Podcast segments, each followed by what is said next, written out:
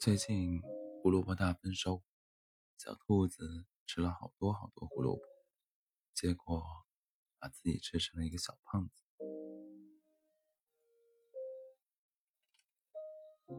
这天，这天傍晚，他和小狐狸一起在森林里散步时，突然像他从前从前常常做的那样，一下子跳到了小狐狸的背上，想要小狐狸背着他走。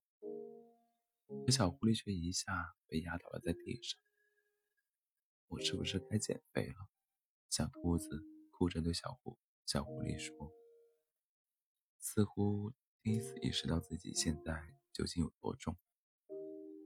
不是的，小狐狸趴在地上说，是我该锻炼身体小狐狸，如果我和你妈妈同时掉进水里了，你会先救谁呢？小兔子问小狐狸：“当然是先救你啊！”小狐狸想都没想就回答。小兔子心里很开心，但表面还是假装生气的问道：“为什么要先救我？那你妈妈该怎么办？”我妈妈才不会和我计较这种傻问题。小狐狸在心里想到。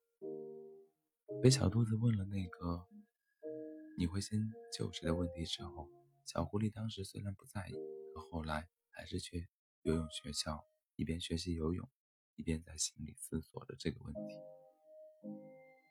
在被水呛了好几次后，小狐狸慢慢学会了游泳，可那个问题依旧没有答案。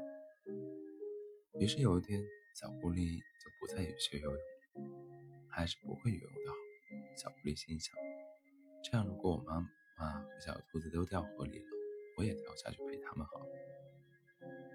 小狐狸最喜欢做的事情就是吹泡泡，而且它最厉害的是，它能把泡泡糖吹成不同的形状。你能吹吹出一个胡萝卜来吗？小兔子有天对小狐狸说：“当然。”小狐狸脑海中想象着胡萝卜的样子，然后就把泡泡吹了出来，果然是一根胡萝卜的形状。小狐狸。你简直是个魔法师！小兔子尖叫着。那你能吹出一个和我长得一模一样的泡泡来吗？小兔子问。这有什么难的？小狐狸一边看着小兔子，一边吹起了泡泡糖。可是，吹出来的泡泡是爱心形的。